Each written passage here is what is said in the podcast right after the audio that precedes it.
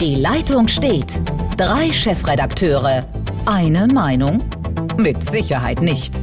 Die Chefredakteure der Schwäbischen Zeitung, Henrik Roth, der Südwestpresse, Uli Becker und von Radio 7, Uli Kiesewetter, über Politik und Journalismus. Herzlich willkommen zur neuen Ausgabe von unserem Podcast Die Leitung steht und in der linken Ecke begrüßen wir Ulrich Becker, Chefredakteur der Südwestpresse und ich gebe weiter in die rechte Ecke. Hendrik Roth, Chefredakteur Schwäbische Zeitung. So, und wir hoffen, dass wir da, sagen wir mal, temperamentvoll unsere Argumente austauschen können.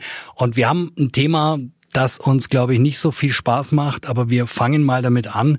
Höchste Inzidenz ever, würde man neudeutsch sagen. Ähm, auf den Intensivstationen deutet sich an, dass sich die Patientenzahlen wirklich verdoppeln werden. Es gibt die Forderung nach der 1G-Regel, das heißt also wirklich erstmal geimpft für alle, um schnell vorwärts zu kommen. Wir reden über Boosterimpfungen und das Problem ist, wir haben eine Übergangszeit in der Bundesregierung, wo die alte eigentlich nicht mehr richtig ähm, im Amt ist. Natürlich pro forma ja, aber die neue noch nicht im Amt ist. Und ich möchte ein Zitat reinhauen, das fand ich jetzt relativ gut, um die Situation zu beschreiben. Der Deutsche Pflegerat schimpft und sagt, wir können nicht ewig warten, wir brauchen keine Absichtserklärungen der Unverbindlichkeit. Uli, wir haben anderthalb Jahre Kakophonie, ähm, ob mit der großen Koalition oder jetzt im Übergang. Also da hat sich ja nicht sehr viel geändert. Also äh, was, was sehen wir jetzt? Immerhin hat die Ampel jetzt beschlossen, dass man in Pflegeheimen auf jeden Fall verpflichtend getestet werden muss. Erster großer Schritt. Wir müssen die Älteren schützen. Ähm, das sind ja auch die Todesfälle, die wir zu beklagen haben.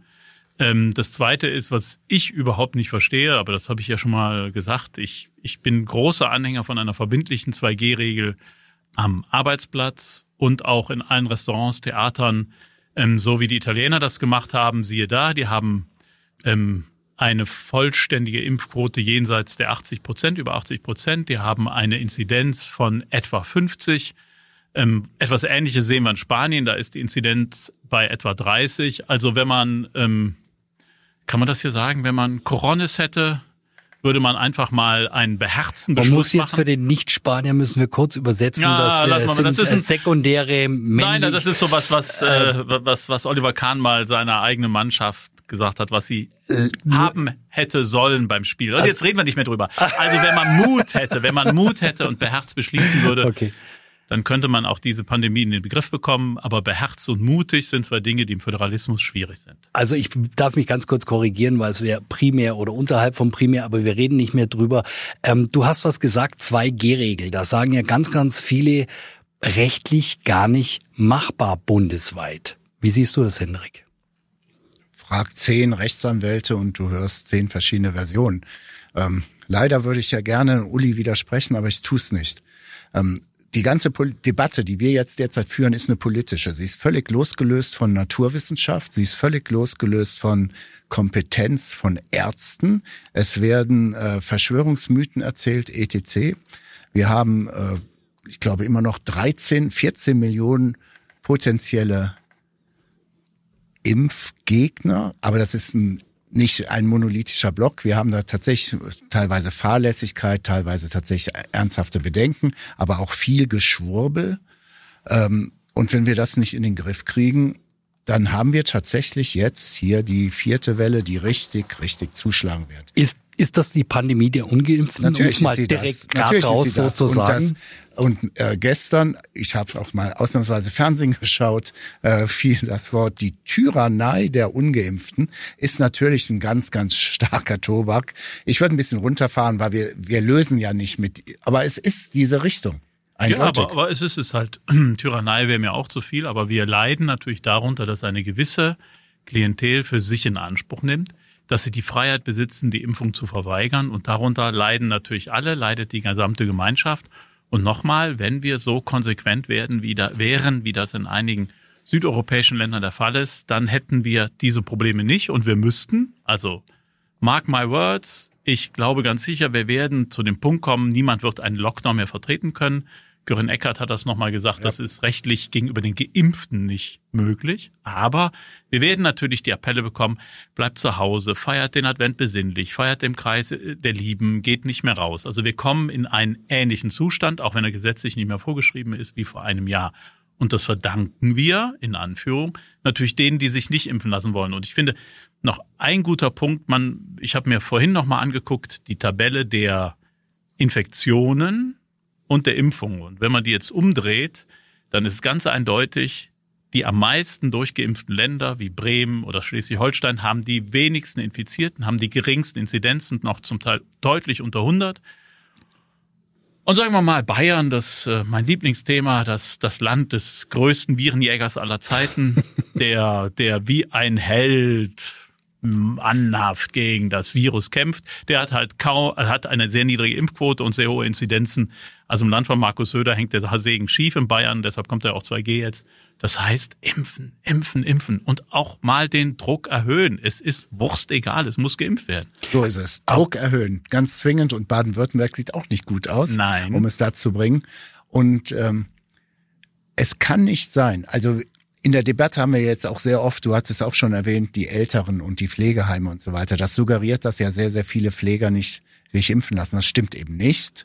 Es gibt einen großen Prozentsatz der Pfleger, Pflegerinnen und Pfleger, die geimpft sind.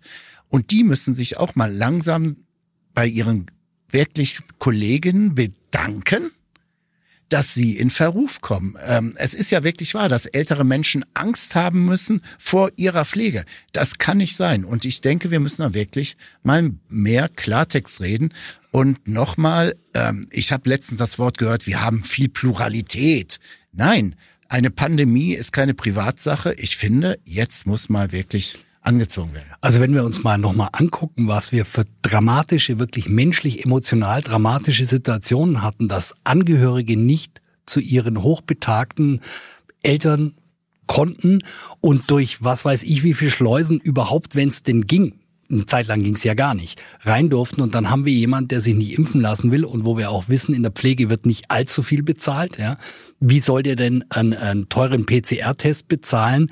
Also das ist, glaube ich, eine Geschichte, wo Einigkeit herrscht, dass man sagt, für Pflegeheime muss dringend, zwingend entweder getestet oder geimpft sein. Aber es reicht jetzt auch, deshalb bin ich ein bisschen emotionaler äh, weg von der ganz nüchternen Analyse.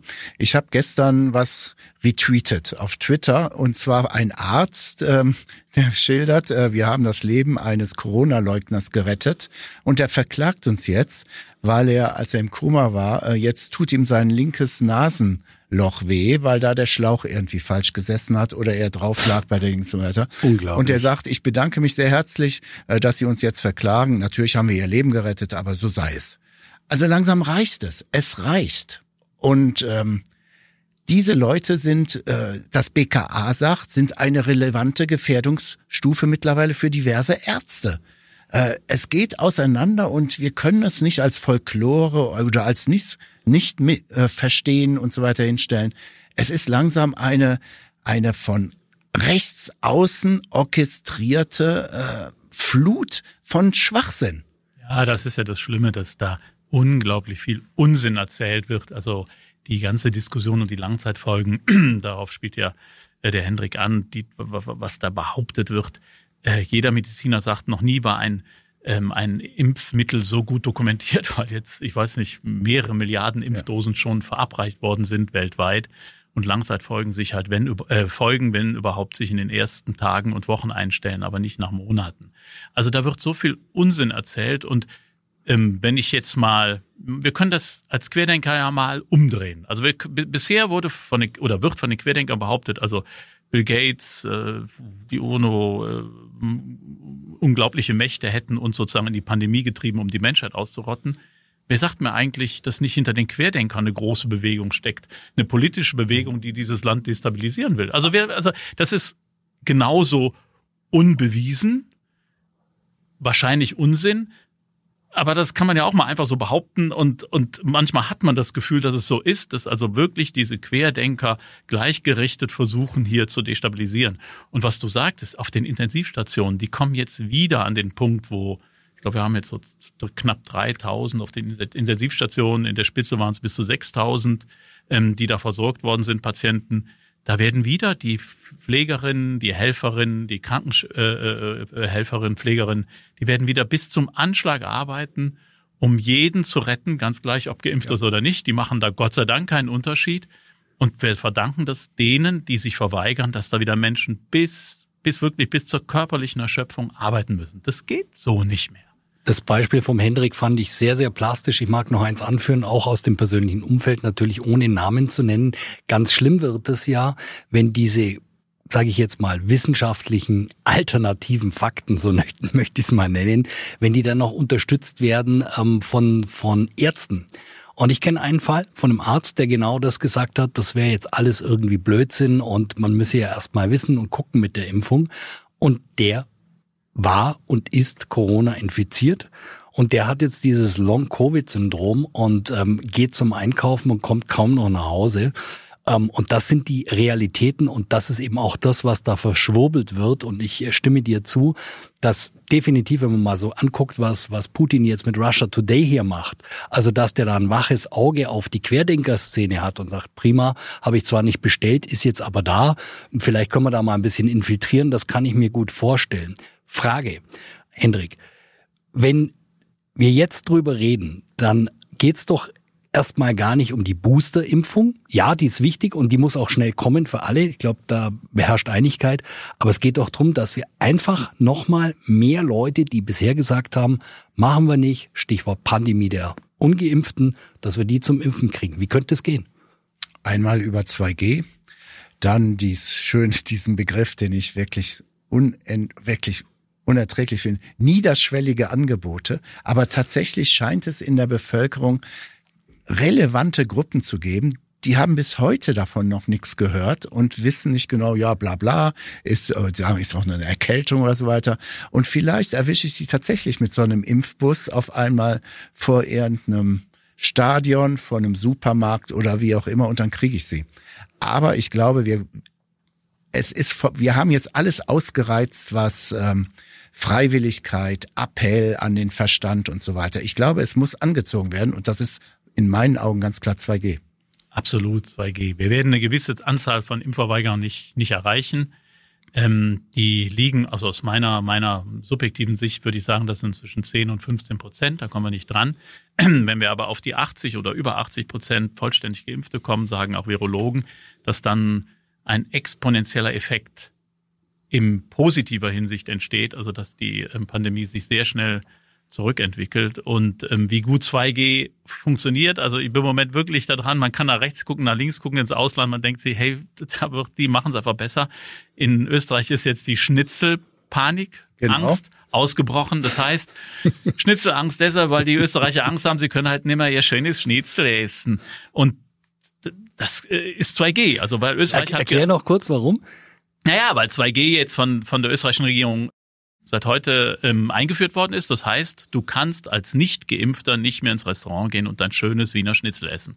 So, ähm, und offensichtlich anders geht's nicht. Also wir können nur das so erreichen, dass die Leute tatsächlich zum Impfen gehen. Und deshalb bin ich auch, ich verstehe den Hintergrund, eigentlich nicht begeistert davon, dass wir die kostenlosen Tests wieder einführen wollen, weil damit natürlich für viele wieder der Anreiz beziehungsweise der Zwang entfällt, dass jemand zur, äh, zur Impfung geht, weil der Test mich natürlich dann wieder für 24 Stunden befähigt, woanders hinzugehen. Also deshalb testen ja, aber nur wenn es 2G gibt. Aber mit einem Test wieder irgendwo reinkommen, nein. Und ich möchte noch einen kleinen Aspekt, diese ganzen Mythen, das ist alles so kompliziert und das Leben ist so. Ich war am Wochenende, habe mir ein Fußballspiel live angeschaut. Die haben völlig entspannt mich gefragt, wir hätten ganz gerne mal ihren Impfnachweis, dann haben sie noch meinen Personalausweis und ich hatte die Tageskarte in der Hand. Das war eine Sache von 15 Sekunden. Keiner hat gemotzt, alles. Und das war durch die Gesellschaft bei so einem Fußballspiel. Alle waren da. Es war überhaupt kein Problem. Also jetzt hört auf, ständig diese Mythen aufzubauen. Alles so, nein, nein. Aber, aber, aber Hendrik, warum? Warum in Gottes Namen kann in den Niederlanden kann äh, in, in, in Italien, in Österreich der Kellner mit seinem iPhone hingehen, dein, dein, dein QR-Code, mit dem, also den du bekommen hast, dazu geimpft worden bist, abscannen und sieht, bing, ja. gibt's einen grünen Pfeil. Funktioniert. Und dieser, dieser QR-Code ist ist, äh, ist, ist stimmt. Jetzt müsste er noch, äh, also äh, ehrlicherweise müsste er dann noch den Personalausweis abgleichen, also gucken, stimmt der Name überein. Aber jetzt mal geschenkt. Aber er kann per iPhone oder per Smartphone kann er das überprüfen. In Deutschland habe ich das noch keinmal erlebt. Weil wir einen, ich will nicht das Wort sagen Reformstau, aber wir haben einen Stau. Und irgendwann in der letzten Woche habe ich, irgendein internationales Medium hat Deutschland wieder mal genannt, der kranke Mann in Europa. Ja, das waren wir mal Ende der 90er, jetzt sind es das wieder. Ja, jetzt sind wir es wieder, mhm. weil wir es nicht gebacken kriegen, mhm. was sehr, sehr viele andere. Und warum? Du hast eben mal erwähnt, ich bin jetzt auch böse, der Ministerpräsident hier unseres Landes wird mich peinigen deswegen. Ähm, es ist eine Frage des Föderalismus, es ist eine Frage des Durchgreifens und auch der klaren Ansage. Und, und deshalb bin ich auch ein bisschen unglücklich jetzt mit dem, was natürlich ähm, die ähm, die, die Ampelkoalition, die jetzt noch nicht existiert, aber die ja zustande kommen wird, dass die Ampel jetzt beschlossen hat, dass die äh, äh pandemische Lage, epidemische, pandemische Lage, pandemische, pandemische Aus, Lage ausläuft, ausläuft ja. am 25.11. Ja. Und wir dann per Gesetz ähm, die, die Länder in die, in die, ähm, dass die dann also, dass die selber noch in der Lage sind, eigene Verordnungen zu beschließen. Ich fände, ähm, es wäre jetzt nochmal wichtig, dass sich alle zusammentun und einheitlich handeln. Äh, dass wir jetzt wieder den Föderalismus so laufen lassen, dass also an ja. jeder Stelle wieder unterschiedliche Dinge beschlossen werden in so einer Art Flickenteppich, wird uns nicht aus dieser Pandemie rausführen. Spielen wir einen Tag Olaf Scholz, weil so viel wissen wir von der neuen Koalition, das wird der Kanzler sein. Hendrik, du kannst jetzt in der Koalition sagen, was ist jetzt zu tun? Was sind die Dinge, wo du sagst, mir wünsch dir was? Was würdest du sagen, Pandemie, das tun wir jetzt, bap, bap, bap, bap, bap. Wir wissen, es gibt rechtliche Hürden, aber was würdest du jetzt sofort machen? 2G und sicherstellen, dass nochmal das Impfangebot überall vorhanden ist. Denn jetzt laufen wir wieder in so eine Nummer, vor vier, sechs Wochen war alles ganz einfach und jetzt wird es schon wieder re relativ schwierig, weil manche Hausärzte sagen, so geht's dann doch nicht und wie auch immer. Also es muss nochmal klar sein, 2G, also der Druck muss da sein, aber ich muss auch die Möglichkeit haben, zweimal mich impfen zu lassen. Uli? Ergänzend dazu noch Impfpflicht für alle relevanten Berufe, das heißt ja. für Pflegerinnen und Pfleger, Krankenhelferinnen und Krankenhelfer, Lehrerinnen, Lehrer, Polizisten und Polizistinnen, alle die in starkem Bürger- und Kundenkontakt stehen, Impfpflicht. Ergänzend, ich hatte das vorher schon mal angesprochen, 1G, also jetzt in der wirklichen Situation, wo gerade alles wieder mal explodiert, dass wir sagen, einfach mal übergangsweise, das wäre dann auch vielleicht eher nochmal mit den kostenlosen Tests so ein bisschen ähm, einzukriegen, dass wir sagen, 1G, wirklich alle jetzt nochmal sicherheitsmäßig testen, so oft wie es geht? Hendrik? Habe ich nichts dagegen, ist aber auch keine Rettung. Ja, die Tests sind halt, ja, Tests sind gut. Die Virologen sagen ja auch, die helfen uns da. Aber aus politischer Sicht sehe ich halt, dass jeder kostenlose Test Druck aus dem System nennt. Ähm, ich kann das nur zum Beispiel am Beispiel von Schülern ähm, erläutern, die, solange der Schnelltest die Eintrittskarte ist in, ins normale Leben, in Clubs und Diskotheken mit ihrem Schülerausweis, weil sie ja zweimal in der Woche getestet werden, kostenlos mit ihrem Schülerausweis in jede Diskothek und jeden Club rennen und ich glaube, das ist falsch. Auch die müssen dafür zahlen und wenn sie sich nicht, wenn, wenn sie sich nicht impfen lassen. Am Donnerstag soll der Bundestag das erste Mal über aktuelle Maßnahmen diskutieren und dann beschließen. Ich glaube, die neue Bundesregierung muss schnell handeln. Da sind wir uns alle einig und reden wir mal über die. Wir haben gerade gesagt, Olaf Scholz wird Kanzler. So viel steht fest. Ähm, der Walter Borjans von der SPD hat die Parteiführung schon verlassen. Die Saskia Esken ist noch da und es wurde ganz viel so drunter der Finanzminister. Lindners Lebenstraum, Habeck heimlicher Finanzminister. Uli, wer wird Finanzminister in der neuen Koalition? Christian Lindner. Das ging schnell. Hendrik. Glaube ich auch. Ja, da, da, da, ja, komm, dann mal, dann reden wir mal Nein, über das Restpersonal. Du hast, grade, du hast es eben schon erwähnt. Wir haben ähm, die SPD läuft in eine absolute Topform auf, die ich ihr über Jahre nicht zugetraut habe, wo ich auch echt suffisante Leitartikel geschrieben habe, äh, wo ich dachte, ich habe komplett recht. Nein, ich hatte Unrecht. Ähm, der nächste SPD-Vorsitzende wird Lars Klingbeil heißen. Äh, Esken bleibt weiterhin im Amt. Ähm, und es gelingt der SPD mit Mütze nicht, eher linker, dem Kanzler Scholz, eher konservativer oder moderater und dem moderaten Klingbeil. Sie haben sich komplett austariert und machen das easy going, was man von der noch regierenden christlich-demokratischen Union überhaupt nicht mehr behaupten kann. Also ja, das ist ja das Ding. Also Erfolg macht sexy ähm, und und das ist offensichtlich jetzt der Fall. Und Olaf Scholz hat seine Truppen einigermaßen im Griff. Das das muss man wirklich konstatieren. Ich bin sehr verwundert und ähm, warum Kevin Kühner im Moment überhaupt keine Rolle einnehmen will. Also er will ja weder in die Regierung noch wollte er an die Parteispitze. Ich glaube, er kann einfach gut Opposition. Er wird weiter von der zweiten Reihe aus ähm, versuchen, die Geschichte. Manche spekulieren ja Generalsekretär, aber da glaube ich auch nicht dran. Nein, der wird nicht Generalsekretär, das ist ja viel zu viel Arbeit. Der wird also aus der zweiten Reihe versuchen, weiterhin seine Pfeile abzuschießen. Also die Ruhe ist sicherlich. Also ich möchte es gar nicht schmälern. Also es ist ein toller Erfolg. Äh, ich finde, Lars Kingball ist äh, wirklich einer, der, der hat den Erfolg gemacht. Der hat die Kampagne geplant. Der ist über die Maßen auch, kommt sympathisch rüber. Ein Mann für die Zukunft. Super, alles klar. Eindeutig. Aber, also wie gesagt, das ist die Ruhe vor dem Sturm, warten wir es ab. Ich würde den Hendrik gerne noch was fragen. Wir haben ja schon mal hier drüber geredet und haben gesagt, so ja, die FDP ist dann so die rechtsstaatliche Komponente, die Wirtschaftskomponente. Und du hast gerade gesagt, ja, äh, ja, der kranke Mann Europas. Also in der Pandemie, in der Krise zeigen sich die Defizite. So eine Krise kann ja auch Innovationstreiber sein. Haben gerade ein Beispiel von dir gehört, Uli, äh, was so digital alles kann und was andere können und wir immer bloß rüber gucken und sagen, bei denen funktioniert's aber gut. Ähm, ich hatte jetzt, war gestern vom Bodensee hier unterwegs und hatte äh, in weiten Teilen kein Netz, also auch spannend. Hendrik, ähm, kommt da ein Schub rein mit der neuen Koalition mit der FDP in der Regierung? Also es sind ja alles noch ungelegte Eier und wir wissen nicht genau, wann diese Koalition zustande kommt. Aber im Großen und Ganzen glaube ich tatsächlich, dass das der FDP gelingen kann.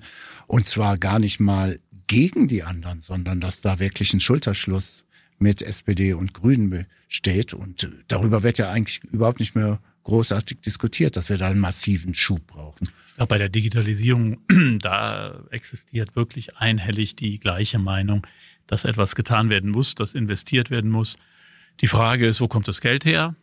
Da gibt es die großen Brüche, die Schuldenbremse. Ich, ich finde es ja super, dass wir die Schuldenbremse einhalten wollen, aber jetzt so lauter Nebenhaushalte aufmachen, wo über die Deutsche Bahn, über die Bundesagentur für Immobilien, da sollen dann die Milliarden fließen, aber die dann im Bundeshaushalt sozusagen nicht aktiv werden und deshalb nicht als Schuldenbremse gelten. Ähm, wir, wir werden auch noch weiterhin beim Umweltschutz, also beim Klima werden wir, obwohl das alle drei wollen, aber das Wie ist ja vollkommen ungeklärt zum Teil.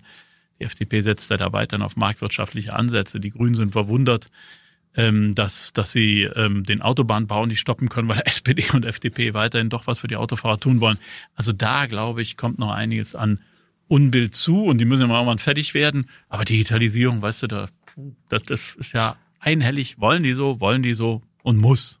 Aber überraschend, also wir haben jetzt diesmal drei Partner, ja, und nicht zwei. Und es ist irgendwie, also man hält die Vereinbarungen ein. Es gibt keinen großen Zoff in der Öffentlichkeit. Weitestgehend wird auch nicht viel durchgestochen.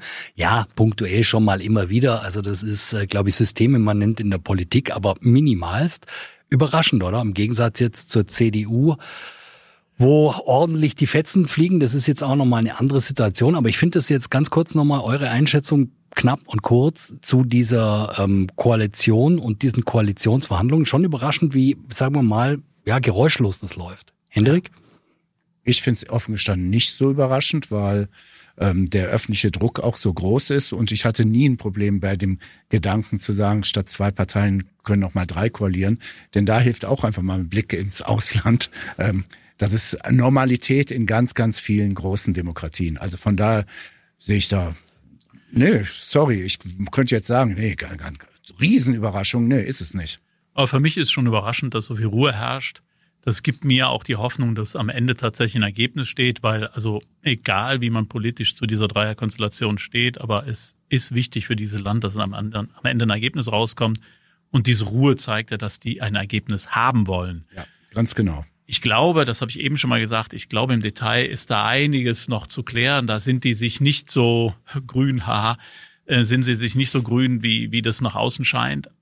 Äh, aber der Wille, der Wille zur Einigung ist da. Da sind zwei, also es sind drei, die wollen an die Macht. Ganz einfach muss man mal so sehen. Also nicht immer überhöhen, dies oder jenes, das Klima retten. Die ja, wollen an die Macht. Ganz genau. Und dieser Wille vereint sie und das ist schon ganz gut so.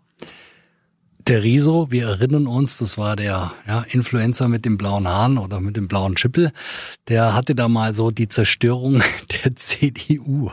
Die kam jetzt aber ein bisschen anders als gedacht. Wie siehst du das, Hendrik?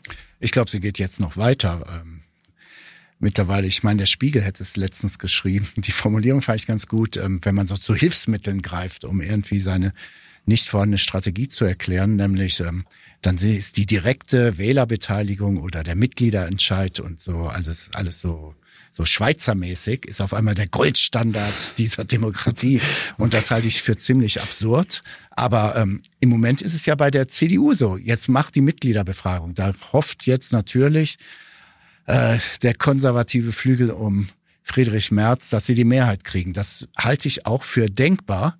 Und dann sage ich, liebe Leute, ihr werdet nicht vier Jahre in der Opposition stecken, sondern ihr macht acht, zwölf Jahre in der Opposition. Wenn du nicht mehr weiter weißt, bilde einen Arbeitskreis. Uli. Ja, aber es ist ja. Der Zustand der CDU am schönsten war das zu sehen beim Parteitag der Jungen Union, als dieser eine Delegierte aufstand und hat aus dem Ballomat vorgelesen. Ja, ihr mhm. habt das ja vielleicht gesehen mhm. und hat mhm. gesagt, also zu diesem Punkt keine Meinung der Union, zu diesem Punkt keine Meinung der Union, zu diesem Punkt keine Meinung der Union. Also die Union eint eine große Meinungslosigkeit. Ich finde, die beste Rolle, nicht lachen, die beste Rolle spielt im Moment Armin Laschet, der das mit viel Anstand und finde ich, das verdient Respekt, abwickelt. Er weiß, er ist, er ist, er ist ein Auslaufmodell. Ähm, also er wickelt das sehr anständig ab. Aber wenn man dann guckt, also wenn ich, wenn ich so drauf schaue, meine Wählerschaft ist 60 plus, ich habe bei den Jüngeren kaum eine Chance. Und dann habe ich mit Verlaub, also so Typen wie mich, alter weißer Mann aus NRW, bin ich auch, ähm, als Alternative, uh, fünf Stück von denen, uh, keine Frau, uh, ja, es ist niemand Jüngeres. Uh. Und dann wird darüber abgestimmt, weil wir sind jetzt so demokratisch. Uh. Also aus journalistischer Sicht, aus politischer Sicht gar nicht, aber aus journalistischer Sicht hätte ich jetzt viel Spaß, wenn jetzt eine Frau aufstehen würde und sagen würde, pass mal auf, Jungs, ich will auch daran, an die Spitze. Mal sehen, was dann passieren wird, wenn es wirklich eine wäre, die mit frischen Ideen käme. Dann könnte es in der Stichwahl sehr eng werden, ähm, die dann ja folgen wird. Vielleicht wäre das nochmal was, was die CDU so ein bisschen aus ihrer Lethargie rausreißt. Im Moment bei den Kandidaten, also einer, der schon zweimal gescheitert ist, einer, der den Fraktionschef Kauder Ausgebel hat. Norbert Röttgen, ich meine, die Karriere von Norbert Röttgen in allen Ehren ist auch keine, die steil nach oben zeigt. Also ist ja nicht so der frische Mann, der uns jetzt nach. Nee, wir haben ja schon mehrfach. Jens Spahn hat alle seine Eigentumswohnungen, weiß ich wie finanziert, interessiert mich aber überhaupt nicht, ja. Und der Linnemann sieht immer noch aus, als würde er gerade Abi machen. Also, das war, also wir haben eben schon mal bei Corona ins Ausland geguckt, dann schauen wir uns doch einfach mal die Geschichten von anderen konservativen Parteien an. Nehmen wir mal tatsächlich Großbritannien. Margaret Thatcher ist weg. Okay, ich will jetzt nicht Angie mit Thatcher vergleichen. Nichtsdestotrotz, so eine überragende Figur tritt ab. Und danach ist erstmal wild alles durcheinander gegangen. Und zwar über Jahre, wenn nicht gar Jahrzehnte. Ähm, gucken wir nach Frankreich, ETC. In Italien, die existieren die Christdemokraten gar nicht, gar nicht mehr. mehr. Und nehmen wir die SPD. Die SPD hat jahrelang deletiert jahrelang mit Vorsitzenden, wo man denkt, hä, was denn Lange nun? gedauert, bis die wieder sexy war. Und dann sagt, dann sagt der eine, nee, Berlin ist mir zu heiß, ich gehe wieder zurück nach Rheinland-Pfalz und so weiter. Der andere wird auch krank und die und so weiter und so. Ich glaube, die CDU muss jetzt auch mal ein bisschen Nerven bewahren. Ich nehme fast an, dass sie so oder so den oder die falsche jetzt wählt zum neuen Chef. Und man muss ein bisschen, ja, längeren Atem zusehen, dass ich vielleicht in vier Jahren ein vernünftiges Angebot mache ja. und dann, ja. Einen längeren Atem und mehr Mut. Ja, mehr. so ist es. Ich glaube, da gibt's noch ganz viel drüber zu reden, was jetzt so die Zukunft der CDU betrifft. Koalition sowieso und ganz dringend jetzt Corona. Vielen Dank an Uli Becker, Chefredakteur der Südwestpresse. Jo, ich bedanke mich auch fürs Zuhören. Und der Hendrik Roth, Chefredakteur der Schwäbischen Zeitung. Äh, wir machen hier exakt in zwei Wochen wieder um Punkt 18 Uhr gibt's den nächsten Podcast. Schauen wir mal, was sich bei der CDU tut, was sich in der neuen Regierungsbildung getan hat und eben bei Corona. Mein Name ist Uli Kiesewetter, Radio 7. Vielen Dank fürs Zuhören und äh, bis in zwei Wochen. Da genau, kommt die viel neue... Spaß in den nächsten zwei Wochen. Genau, ja. da kommt die neue Ausgabe, Punkt 18 Uhr. Bedanke mich bei euch und freue mich auf Sie. Danke. Ciao. ciao. ciao. Bis dann. Ciao. Auf schwäbische.de finden Sie noch viel mehr Qualitätsjournalismus. Das Digital-Abo gibt es schon für 9,90 Euro im Monat. Als Hörerin oder Hörer dieses Podcasts ist der erste Monat für Sie kostenlos. Gehen Sie dazu auf www.schwäbische.de slash Podcast-Angebot. Das Probeabo endet automatisch nach einem Monat. Viel Spaß auf unserer Website.